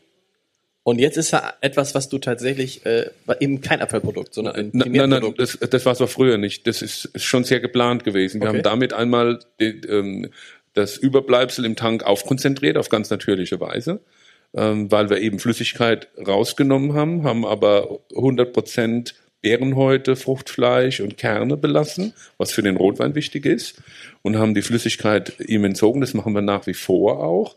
Und äh, jetzt ist es eben so, dass wir auch große Teile aus Pressfraktionen haben, ähm, weil wir hier wirklich gezielt auch auf die Stilistik, viel Cabernet Sauvignon, äh, auch wieder, jetzt sind wir wieder da, äh, wo wir beim äh, Sauvignon Blanc vorhin waren, ähm, dass wir eben über den Cabernet Sauvignon auch wieder diese Pyrazinstruktur äh, reinbekommen. Und ähm, da haben wir Weinberge wirklich nur gepflanzt für Rosé. Von Anfang an. War nichts anderes dafür vorgesehen. Entsprechend haben wir dann auch das Pflanzmaterial ausgesucht. Und es ist eine tolle Farbe, ne? Ja. Es ist eine tolle. Und schmecke ich blaufränkisch daraus? Du hast dich informiert im Vorwege. Und wenn du Blaufränkisch hier wirklich rausschmeckst, dann gehe ich jetzt hier von dieser Bühne, ziehe meinen Hut und freue mich, Sie alle um schmecke so ein 15 Uhr bei der Lesung von meinem Scholzbuch zu begrüßen. Ich habe so ein bisschen. Blaufränkisch ist doch sozusagen, das ist doch deine Rebsorte, Michael. Deshalb erwähne ich das. Das ist meine Rebsorte und ich weiß, wusste auch, dass Markus das anpflanzt. Das, ähm, das schmeckst, im, im Leben schmeckst du das nicht raus. Was soll das denn eben? Ich freue mich, habe ich mal so ganz, ganz hinten habe ich so einen leichten Lauf. Ja, ich auch, ich auch. Ich muss auch Was ist das? Ist das der Weiz, der, der Pfeffer, den du schmeckst, den der Blaufränkisch reinbringt? Ja, dann, dann glaube ich dir, äh, glaube ich dir sogar. Ja, ähm, es sind, es sind viele Rebsorten, ne? Cabernet d'Orsa auch. Äh, Ähm, ja, aber äh, davon nur ganz klein, ist nur ein Weinberg, der aber wichtig ist für die Struktur. Ähm, die die zweit äh, Rebsorte da drin ist tatsächlich der Blaufränkisch. Tatsächlich? Ja, ja. Okay. Ja, Ja, hallo. Sehr gut. Der Und überlagert den Syrah auch ein bisschen, finde ich. ja, Syrah ist auch drin. So. Ist ein Magier. Und äh, aber der größte Anteil, der Löwenanteil, ist Cabernet Sauvignon, ähm, den wir dann in einem Zuckerstadium ernten, das für Rotwein überhaupt nicht tragbar wäre. Ja? Also das ernten wir dann so mit 10,5, 11 Volumenprozent natürlichem Alkohol. Und ähm, ernten das sogar relativ früh. Also da denken wir bei Cabernet Sauvignon Rotwein noch Wochen nicht an Ernten. Und diese Parzellen sind wirklich dann explizit Genau, für für den den Wein, um diese, um diese wirklich schöne Frische zu haben. Ich finde den Ja. richtig, ich finde, Ja. ich muss sagen, wir haben ja viele Rosés und ich, auch die aus der Provence und so, wo ich halt kein Fan, ich finde den richtig, richtig gut. Fast der beste Rosé, den wir auf der MS Europa, nein, den wir in diesem Jahr getrunken haben. Muss ich sagen, richtig toller Rosé. Axel, was sagst du? Wie, wie machst du ihn? Du bist grad, du bist schon dabei. Sorry. Also ich habe jetzt auch viele Provence-Rosés probiert, auch die mir zu breit auch waren. Mir hatte die Frische gefehlt und es hat mich müde gemacht und ich fand es dann auch relativ schnell auch alkoholisch und das ist jetzt hier ein, eine, eine, ein super Zwischenspiel von. Und ist auch nicht quietschig, hat nicht, nicht, Nee, nicht, nicht so ein. Erdbeersirup oder so, gar sondern, nicht, gar nicht dieses Bärige, ne? finde ich nicht dieses so dieses Himbeerige oder so. Nö, nee, also finde ich super. Also diese Rosés aus der Provence mag ich eh nicht, weil die mir viel zu trocken sind. Ähm, der schmeckt mir hervorragend. Aber er ist ja auch nicht süß, ne? Er ist, also er ist, er ist Ja, tatsächlich, ist- er ist super ausbalanciert, er ist genau dazwischen. Trocken, äh, wie, wie der Vorgänger auch. Ähm, und, äh, aber wir kämpfen da auch um den Alkohol oder gegen den Alkohol. Ne? Das ist jedes Jahr wieder eine riesengroße Herausforderung. Und wenn uns das so geht im Cool Climate, was ist dann? Wir haben die Provence so zwei, drei Mal angesprochen. Ist ja mega heiß dort. Und noch etwas trockener als bei uns im Moment, ja, weil die, die Frühlingsregen, die wir hatten, die waren da gar nicht. Und ähm, Viele Brände jetzt ja auch bei denen, ne? ja, Also, Wahnsinn. Ein, ein Riesenthema. Früher kannte es nur aus Südafrika. Und äh, ich habe damals tatsächlich auch eine Brandversicherung für die Weinberge abgeschlossen, weil das mit in so einem Paket war. Hat mein Vater gesagt, du spinnst. Und heute, wir haben viele äh, Parzellen angrenzend am Wald, äh, am Hart, am Hartgebirge. Ist kein Gebirge, es ist so ein paar Hügel. Aber ähm, das ist ein Riesenthema. Ne? Ja, Wir, wir, wir, wir schauen im Moment mit einem Auge auch, läuft da jemand rum, der raucht. Und wird aktiv auch angesprochen, bitte ähm, nicht einfach wegschnippen. Hat der Versicherungsvertreter schon mal angerufen, gefragt, ob, ob, ob er die Beiträge nicht erhöhen darf? Oder Ja, noch nicht. Das kommt bestimmt zum Jahresende. vielleicht. Wie viel, wie viel Alkohol hat er jetzt? 13 Prozent, was hat er? Ähm, ja, ähm, ist knapp unter 13. Okay. Und ähm, das ist natürlich auch so, jetzt denkt man sich, naja, dann soll er eben früher ernten. Ähm, dann hat er nur zwölf. Das ist gar, wir, wir müssen ja eine gewisse Grundreife der Trauben wird, wird angestrebt. Und äh, auch wieder Südafrika, da gibt es so ein schönes Wort dafür. Als ich zum ersten Mal da war, habe ich gesagt, wir müssen Merlot früher ernten. 15 Alkohol ist zu viel. Äh, da schießt der Zucker wahnsinnig schnell rein, gerade in diese Traubensorte oder diese Rebsorte. Und äh, dann hat der Dani gesagt, ja, wenn du das machst, das schmeckt nicht. Er sagt 100 Prozent, es muss schmecken. Ich glaube, der liegt heute noch. Die, die Kellerarbeiter haben dann irgendwann hingeschrieben, Green Mamba äh, auf, auf das Fass. Thank you, Markus. Und ähm, ja, Der wird noch, der kommt noch. das Äh, ging, in zehn nein, Jahren ist das fantastisch. Ging, das, ging in, das ging in die Hose. Wa- Was riecht ihr denn? Weil ich rieche irgendwas, was ich jetzt nicht beschreiben kann, aber was irgendwie, irgendwie deutlich da ist. Weil ist so ein bisschen Erdbeer ist schon, finde ich, ne? Und bei mir so dieses, also wenn so, wenn du so eine, du hast irgendwie so eine Erdbeerschale leer gegessen und da ist noch ein bisschen so ein bisschen so ein Saft drin und so ein bisschen so Reste. So, es ist nicht die, Aber so sieht's auch aus, finde es ich. ist nicht die ne? richtig, also, aber es ist nicht die richtig frische Erdbeere. Weißt du, was ich meine? Es ist nicht, dass du in eine Erdbeere beißt, sondern mehr so ein Erdbeersaft. Ja, ja. ja, das hat er. Ist auch angestrebt. Ne? Also wir reden ja über Rosé. Und es ist ja das, was uns auch gefällt. Was, was, was wir tunlichst vermeiden wollen, äh, dass wir eben dieses extrem Beerenkonzentrat, dieses Beerenkonzentrat haben. Äh, das, das mögen wir nicht äh, und den Wein echter dastehen lassen. Und ähm, das ist wirklich sind Handgriffe während, während der Ernte. Wie schnell verarbeite ich die Trauben? Ähm, auch die Farbe, ne? das ist jedes Jahr ein Kampf. Äh, wir haben versucht, etwas heller zu werden. Wir haben Jahre gebraucht, um das so hinzubekommen, wie's, wie wie es jetzt ist. Und ein bisschen, Klar, du hast immer nur einen Schuss. Ne? Bisschen, bisschen, du hast aber auch ein bisschen, so ein bisschen Salz, ne? Ganz bisschen am Ende, also nicht, ist ganz viel, ganz dezent. Mit die Ja, Mischung macht es da. Ich bin auch. noch bei der Nase, weil ich irgendwie sowas eher was Kräutriges auch habe. Also ich bin da eher bei so einem weiß ich nicht, Zitronenthymian oder so. Also weißt du, mit so einer Frische. Ich habe auch kurz mal. Das liegt an dem Eis, was du gestern gegessen hast. Das Ziegenkäse-Eis mit Das war- das war Rosmarin. sehr gut. Das war, Das war sehr gut, gegessen, ja. sensationell. Ich habe dann auch noch das Vanilleeis gegessen und das Limoneneis und also da habe ich eh alles, äh, alle Geschmackstypizitäten wieder dazu. Aber doch, ich finde eben, dass, also ich finde schon, dass es auch ein bisschen nach Rotwein riecht, ne? Also vom, vom, vom was es ja auch, was es auch tun soll. Aber es wirkt auch nicht jetzt so, so gemacht. Also ich finde, es wirkt nicht so, äh, wie auf dem Reißbrett ausgedacht oder so allglatt wie viele der Weine, die du sofort entlarvst, wenn du reinriechst. Und das mag ich eigentlich, weil es sich auch verändert jetzt mit der Temperatur. War wirklich sehr kalt, äh, wie wir ihn hier eingeschenkt haben. Und das muss auch gar nicht sein, weil der Wein mehr hergibt, auch als bei quasi 0 Grad getrunken zu werden. Ich, ich, ich bin echt wirklich positiv überrascht. Kostet übrigens wieder Chardonnay 12 Euro. Gibt's an Bord? Den Rosé? Keine Ahnung. Ja, äh, gibt es an Bord. Gibt es an Bord? Kann man gut, kann man heute Abend, wenn es schön warm ist. Kostet voll. vielleicht ein bisschen mehr, aber man muss ja auch was verdienen. Aber das ist jetzt nur quasi für zu Hause der Preis. Genau, das ist gemein, dass du jetzt den Preis gesagt Genau, ja. hast, wenn die jetzt das ausschenken. Aber werden, werden deine Weine eigentlich jetzt teurer? Also wenn du jetzt reduzierst? Also das, Naja, das ist, ähm, das ist im Moment ein riesen, riesen Ding. Ich habe ja vorhin schon gesagt, ein sehr sensibles Thema. Wir versuchen, die Preise nicht zu erhöhen. Jetzt mit dem neuen Jahrgang, das werden wir nicht ganz schaffen. ja, aber wenn du, also wenn du Ähm. jetzt sozusagen diesen nächsten Schritt gehst und wirklich reduzierst und die Qualität erhöhst, Alles, Trotz- trotzdem alles, nicht teuer. alles okay. Wir kriegen das Wohnzimmer warm. Also ho hoffe ich. Wir kommen doch im. Winter. Aber Wow. ich habe ich hab ein paar Kamine einbauen lassen. Ja. Und meine Frau hat mich für verrückt erklärt. Und jetzt mittlerweile findet sie es ganz gut. Also ökonomisch ist das dann ja eigentlich der Wahnsinn, weil du sagst, ich, also ich, ich, ich werde besser und ich will besser werden, aber nicht aus äh, kommerziellen Erwägungen, Ja, sondern wir, wir Winzer rechnen anders, wir denken anders. Für uns ist das, äh, für die meisten, auf, jetzt mal für mich, ist es nicht wichtig.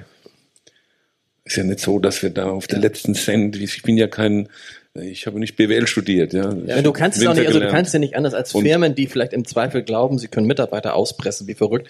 Du kannst ja das, was das Wichtigste ist, einerseits deine Mitarbeiter nicht auspressen, aber du kannst mit dem Boden nicht machen, was du willst. Weil irgendwann gibt er dann nichts mehr her. Ja, also den, den schnellen, den schnellen, der schnelle Gewinn birgt immer das Risiko, dass irgendwann es gar keinen Gewinn mehr gibt. Ich habe ja vorhin gesagt, wir, wir denken in Generationen. Ne? Entsprechend, das geht beim Re- Rebschnitt los. Ne? Wie halte ich den Stock am besten? Wie halte ich einen Jungen für, für die nächste Generation? Holzfässer eingekauft, die letzten Jahre viel investiert. Wo kommt das Holz her? Wir verwenden nur Fässer von Tonnellerien und Küfereien, die nachhaltig arbeiten. Das heißt, die äh, wieder aufforsten äh, im großen Stil. Holzkisten haben wir jetzt seit neuestem, habe ich mich immer dagegen gewehrt, weil ich keine Kiste bekommen habe. Wirklich hier mit Zertifikat. Ähm, wo kommt das Holz her? Jetzt, wir haben jemanden gefunden, die Werkstätten in Bad Dürkheim bauen uns die, die werden alle händisch genagelt. Äh, nicht irgendwo in China, sondern wirklich bei uns direkt vor der Haustür. Und ähm, das Holz kommt aus Skandinavien, ist wieder aufgeforstet, ist zertifiziert und so weiter und so fort. So funktioniert das, aber auch nur in kleiner Zahl. Wir nehmen das nur für ganz spezielle Weine, weil auch da in großer Zahl müssen wir das ganze Projekt auch wieder hinterfragen. Ja, ich habe mal gehört, also du machst wirklich auch nur Weine, die dir schmecken, ne? Ist, ist, Natürlich. Ja, ja, also ich meine, man könnte auch sagen, ich produziere jetzt bestimmte Märkte und ich weiß, dass die das und das dort mögen. Ähm, aber vielleicht mit damit verbunden, wie hat sich dein Weingeschmack vielleicht im Laufe der Jahre gewandelt? Ja, ja, klar, erwachsener geworden, wie ich auch. Ähm, trinke heute ganz andere Weine als früher. Deswegen hat sich auch mein Handwerk verändert, weil ähm, meine Gewohnheiten sich verändert haben. Und ähm, manchmal ist es schockierend. Man hat ja dann, Sekunde, man hat ja dann schon ab und zu mal mit Händlern zu tun. Und äh, dann kommt ah, ein Riesenauftrag, das musst du machen. Und dann sage ich, ich kann das gar nicht, habe die Trauben dafür nicht und kann, weiß gar nicht, wie wir die Trauben transportieren sollen. Und mein Pressraum ist beschränkt, das ist auch schon alles verplant. Ja, ist egal, mach's irgendwo. Äh, dann hab ich gesagt, ja, das schmeckt dann aber nicht so, ne? Ja, ja, das Wort egal findet dann wieder und dann fragst du dich, sag mal, was ist denn da los? Was ist für ein Geschäft? Und deswegen, Weingut Schneider, ähm, kein äh, Discounter, Ja, keine sonstigen Fantasiefüllungen und Zweitbetriebe und Drittbetriebe. Äh, ja, das kostet natürlich am Ende des Tages, es kostet kein Geld, aber es, äh, es beschränkt uns schon stark, ne, dass wir diesen, diesen Weg gehen. Aber äh, wie hat sich das bei dir entwickelt? Also bist, äh, trinkst du schwerere Weine, leichtere Weine oder eher weiß? Oder also gibt es irgendeine Entwicklung so auf der Weinreise deines Lebens? Ja, das ich ja, Trinkerfahrung, ne? Das ist, äh, das ist wirklich so, ja. Ich, ich äh, nutze auch jede, jede Gelegenheit, bei Proben teilzunehmen. Ich organisiere selbst auch zwei, dreimal im Jahr Proben. Jetzt äh, in, in drei Wochen habe ich eine kleine Gruppe zusammengerufen. Äh, da öffnen wir Flaschen, die ich selbst viele Jahre jetzt äh, in meinem Keller habe. Sammeln ist das falsche Wort, weil dafür fliegt zu viel raus ähm, oder wird getrunken. Ähm, gibt es Flaschen von der Rhone, äh, von Weingütern, die schwer zu bekommen sind, die heute immer schwieriger zu bekommen sind. Aber äh, habe ich meine Kellermeister dazu eingeladen, dass die auch, das ist ja auch wichtig, dass sich ihr Profil weiterentwickelt. Ähm, das ja, das macht Spaß zu sehen. Also mein Chefkellermeister, der Marc, äh, der geht jetzt in seinen elften Jahrgang bei uns. Und wenn ich uns zwei vergleiche vor elf Jahren und heute, das ist Wahnsinn. Meinst du, wie das bei uns jetzt sein wird in, in, in, in, zehn, in zehn Jahren? Ja. ja also, wir kommen zum, wir müssen ein bisschen, wir müssen, ich, kriege schon wieder Signale mit der Uhr, mit der Uhrzeit. Ähm, Ursprung. Das, das passt jetzt gut, Axel, ne? Wir, wir kommen zum Ursprung. Der Wein, den wir jetzt im Glas haben, ist einer der Weine, mit dem das alles sozusagen begann, ne? Auf jeden Fall einer der bekanntesten, würde ich sagen. Ne? Ja, also ja, Ursprung ja. von, von Markus Schneider hat, hat nicht nur Markus Schneider, sondern hat deutschen Rotwein überhaupt erst ernsthaft aufs Parkett gebracht. War, war das so davor? Ja. Davor deutscher Rotwein? Nicht für, für mehr Menschen als für ein paar individuelle. Wann, die, wann war das denn? Also wann ist der rausgekommen? Ähm, 2000 war der erste Jahrgang. Okay. 2000 ist Und es gab einen, der hieß Rotwein. Ne? Ja, da ist mir nichts anderes eingefallen. Das steht sogar bei meinem raffi- ist ja Wikipedia. raffiniert, da weiß man, was man hat, oder? Ja, Rotwein. Rotwein. Hast du lange drüber nachgedacht oder kam das so spontan? Also ganz ehrlich, ich habe, ich habe, irgendwann kam meine Tochter und sagt, Papi, Papi, du hast einen Wikipedia-Eintrag. Und sag ich, wie, was? Ich habe einen Wikipedia-Eintrag. Da habe ich da reingeguckt und hat wirklich der Autor, die, die Autorin, die da geschrieben hat, hat eben geschrieben, äh, sein Durchbruch kam mit einem Wein, den er nur Rotwein nannte. Und ich habe ewig überlegt und überlegt, wie kam ich auf die Idee? Und mir ist es wieder eingefallen. Das ist manchmal so, die Schubladen sind zu und manchmal, es quietscht zwar ein bisschen, aber sie gehen auf. Ich war im Restaurant Nil in Hamburg, alter Elisabeth Pferdemarkt, bei. Elisabeth Füngers. Gänsehaut gerade, weil ich jetzt wieder Das dran denke, an den erzählen, Markus Moment. Schneiders, Markus Schneiders Karriere begann in Hamburg. Das ist fürs Abendblatt immer wichtig, dass alles in, dass alles in Hamburg beginnt. Hamburg ist, Ja? ich glaube, ich habe es beim letzten Podcast gesagt. Nein, ich habe es nicht gesagt. Ich habe es irgendwann mal in eine Einladung reingeschrieben. Ohne Hamburg wäre mein Winzerleben anders verlaufen. Erzähl, jetzt, erzähl mal bitte. Oh, aber die es Geschichte begann ja musst du besser. weiter Ich habe jetzt auch Gänsehaut. Jetzt ich Gänsehaut. Ja, Jetzt auch Gänsehaut. Gänsehaut. Wir überziehen, wir Erzähl überziehen. alles. Nein, wirklich. Erzähl, vergiss alles, bis wir, bis wir angelegt haben. Ja. Ja. Und ich, ich war damals ganz oft in Hamburg und dann habe ich Elisabeth besucht, habe hab diesen Wein dabei gehabt. Und dann hab ich gesagt, Mensch, Eli, mir fällt nicht ein, was ich da drauf schreiben soll. Ich brauche irgendeinen Namen. Da sagt sie, oh, leckerer Rotwein. Schreib einfach Rotwein drauf. Und dann bin ich heim, habe ich mir gedacht, das kannst du nicht machen. Und dann ist mir nichts eingefallen, nichts eingefallen. Ich musste irgendwann verkaufen, weil meine Mama hat gesagt, wir brauchen Geld. Das war damals so. Die hat die, die Kasse geführt. Hat gesagt, da, da liegt Wein, der schmeckt super, verkauf ihn. Und äh, ich habe ich hab von dem ersten Jahrgang, das war Jahrgang 2001, habe ich noch einige Flaschen, auch ein paar Magnums liegen, die habe ich damals versteckt von meiner Mama. Das ist wirklich wahr. Die hätte das alles verballert. Und äh, ich habe das versteckt und habe es dann erst mit dem Umzug ins neue Weingut, in, da habe ich dann mein, mein temperiertes Archiv. Und da habe ich sie dann ausgegraben, habe sie dann in- ins Fach gelegt und so ein, zwei Mal im Jahr öffnen wir eine Flasche, immer im Familienkreis. Und äh, ja, es ist Das heißt, dass Markus Schneider Rotwein stand auf dem Etikett. ja, es gibt, steht nur Rotwein und Jahrgang da. Und, und das ist, das ist, das ist sozusagen das, was heute Ursprung ist. Nein, nein, Nein. das ist das, was heute Einzelstück ist. Ich habe den Wein gestern Ah, okay. ähm, auf der Gourmetmeile ausgeschenkt, ähm, allerdings der Jahrgang 2018. Und der Name ist mir dann Jahre später eingefallen, aber es, äh, einige Jahre stand nur äh, Rotwein auf dem Etikett. Okay, aber war dann der, also dieser Rotwein der Wein, der diese Weinwelt verändert hat? Also der den Rotwein nach Deutschland gebracht hat quasi? Oder war es Ja, der also der ist ja in nur, oder die- dieser Wein wird in sehr kleiner Zahl äh, produziert. Ja. Äh, und dann kam eben Ursprung, ein Jahr später Blackprint, also Ursprung erster Jahrgang 2000, Blackprint erster Jahrgang 2001. Und das sind dann Marken, die damals in kleiner Zahl, später in größerer Zahl auferlegt, äh, aufgelegt worden sind. Und das hat natürlich eine, eine, eine breitere Streuung als ein Wein, der relativ für damalige Verhältnisse sehr teuer war, nur Rotwein drauf stand und eben auch nur 12, 1300 Flaschen pro Jahr produziert worden sind Ja. davon. Und was hast du damals anders gemacht als deine Konkurrenz?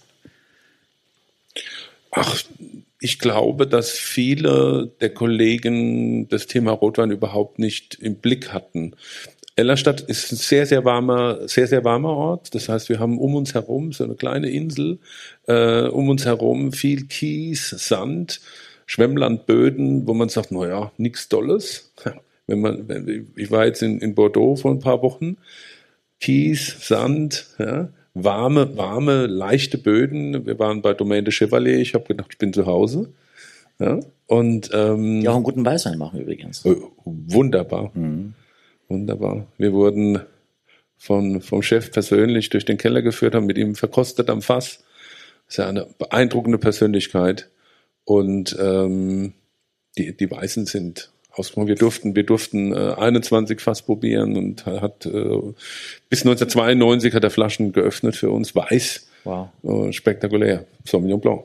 Genau so ist das. Ja. Und äh, ja, durch die Böden, durch die, die warmen Böden, die Durchlässigkeit hat es für Rotwein schon immer. Wir haben, wir haben im Dorf schon immer einen Anteil von mindestens 30, 35 Prozent Rotwein. Auch vor 150 Jahren gehabt. Okay. Ja. Und deswegen auch die Pfirsichbäume, die sind bei uns eben, die stehen warm, äh, die mögen Sandboden sowieso und sind eben auch ausgereift. Und ähm, es wurde jetzt natürlich mit zunehmender Temperatur in dem Fall für uns besser, weil die, die Trauben noch reifer geworden sind. Und äh, dann waren solche Weine möglich. Also ich wusste schon 94, als ich angefangen habe, dass das möglich ist. Das dauert dann nur eine Zeit, bis du dich dahin arbeitest, bis du eben auch diese Rebsorten anpflanzt, äh, angepflanzt hast und die dann in den Ertrag kommen. Das dauert Jahre, ja, bis es dann so ist, wie man das wirklich will. Michael, sag, dir, sag uns, was du schmeckst, was du riechst. Also zum einen muss ich sagen, es gibt ja tatsächlich auch von dem Wein eine MS Europa Edition, die ist aber so klein, dass wir sie nicht haben. Wir haben den ganz normalen Ursprung quasi, den alle kaufen können. Also als ich reingerochen habe, habe ich sehr, sehr viel Kirsche. So wirklich so wie so ein Schattenmorellenkompott äh, gerochen. Äh, am Gaumen ähm, finde ich, ähm, ist es sehr, sehr weich, sehr, sehr sanft Sehr sanft. sehr, sehr elegant, gleich direkt. Ähm, und du hast trotzdem einen, einen, einen gewissen Gerbstoff, der sich bei mir unter der Lippe, wo ich merke, okay, da ist, da, da ist, da ist was da, was immer auch eine Spannung gibt, weil es sonst sehr schnell langweilig wäre. Ähm, und ich finde auch hier wieder ist es schon fast spektakulär, wie dir das gelingt, dass es, dass es diese Harmonie hat. Das ist etwas, was mich, was mich bei dem Wein auch sofort packt. Und ich mag, dass wir ihn angenehm nicht zu warm servieren. Also das, das hilft dem Wein zum Beispiel extrem. Aber er muss auch nicht kalt sein, oder? Ich bin Nein, er muss nicht gut- kalt sein, aber er, gute das hat jetzt wahrscheinlich so 14 Grad oder so und das finde ich ist eigentlich genau richtig. Ja, ja. Mein erster Gedanke, super Temperatur. Ja, ne? Kompliment hier ans Schiff. So, so wird das gemacht. Einmal mit Profis arbeiten. Ja.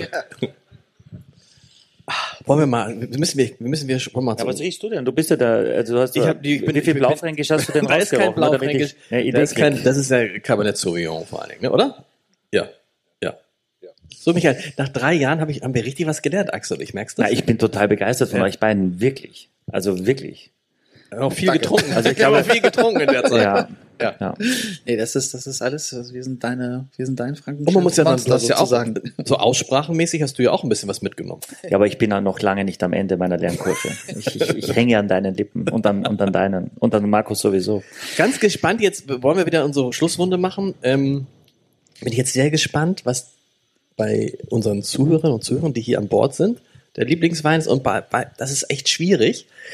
Das ist echt schwierig, finde ich. Wir, Markus, wir raten immer. Von wem möchtest du raten, was der Lieblingswein war? Auf dem Podium hier. Wir raten, du musst Ich immer darf jemand, jetzt dreimal. Du, du, nee, du, du, du kannst auch, du kannst, ja, das ist noch besser. Rat mal von jedem von uns, das ist noch besser. Ja. Markus rät, was waren unsere Lieblingsweine? Das ist gut. Und Dann dürfen wir das Publikum nicht beeinflussen. Also nee, nee, nee, also erst, erst das Publikum fragen. Ja, erst das Ja, Publikum oder? fragen. Mich, äh, Ja? Axel. Ja, genau. Wer, äh, dann, wir gehen mal von vorne durch. Kai Tui, wer ist dafür? Kai Tui. Ui, ja, es sind schon Das ist schon. fast 50 Prozent, würde ich sagen. Ähm, dann hatten wir den Grauburgunder. Ja, Chardonnay. Äh, äh, Entschuldigung, den Chardonnay.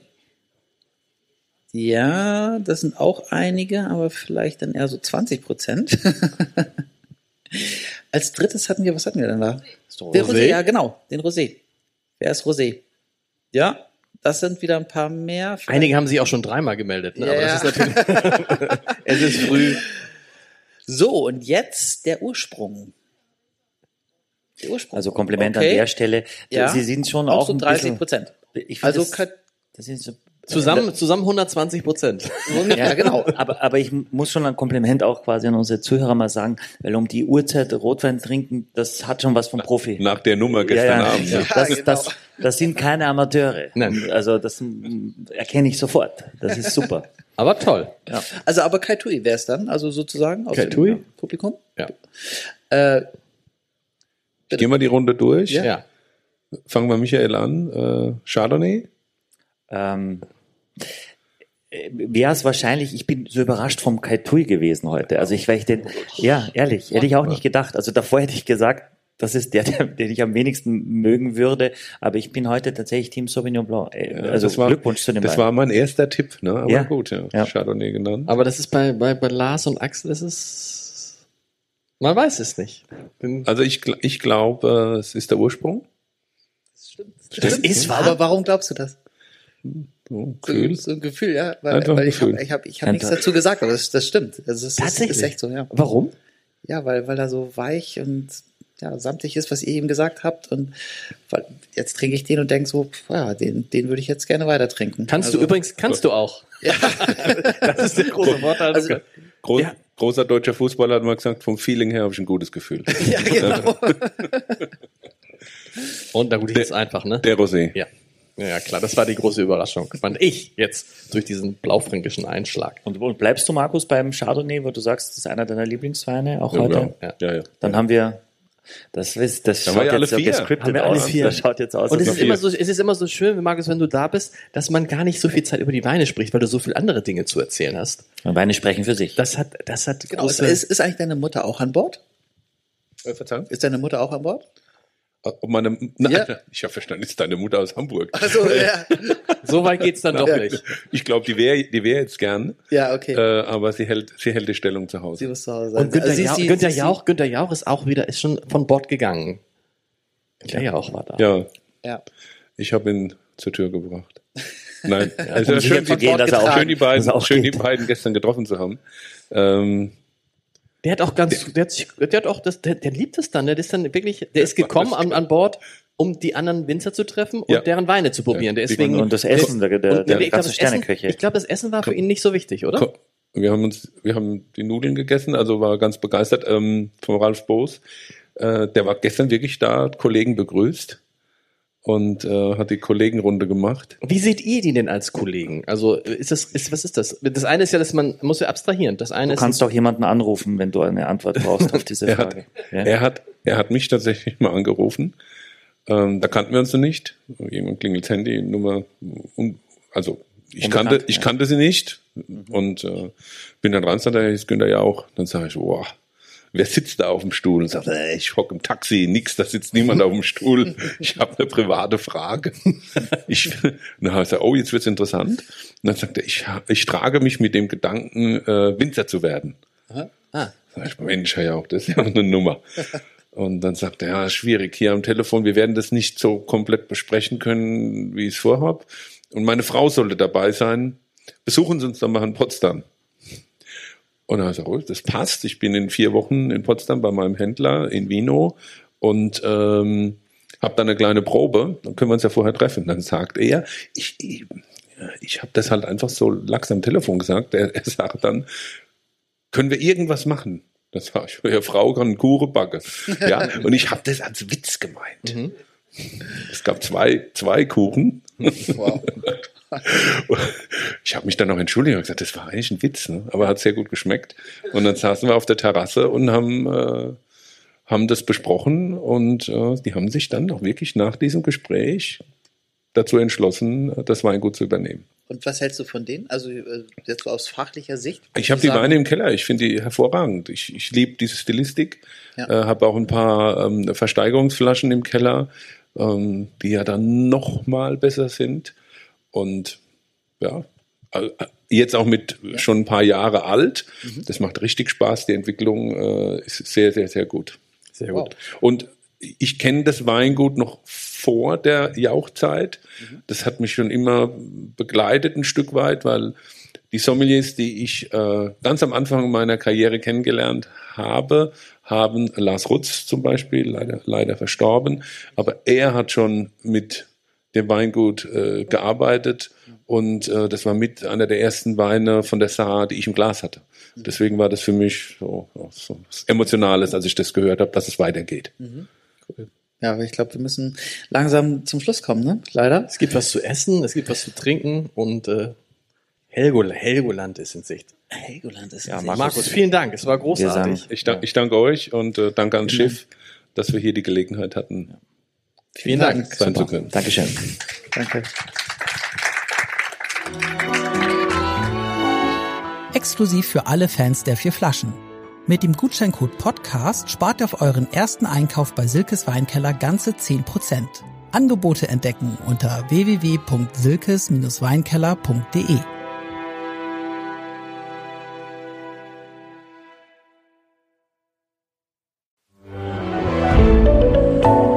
Podcast von Funke.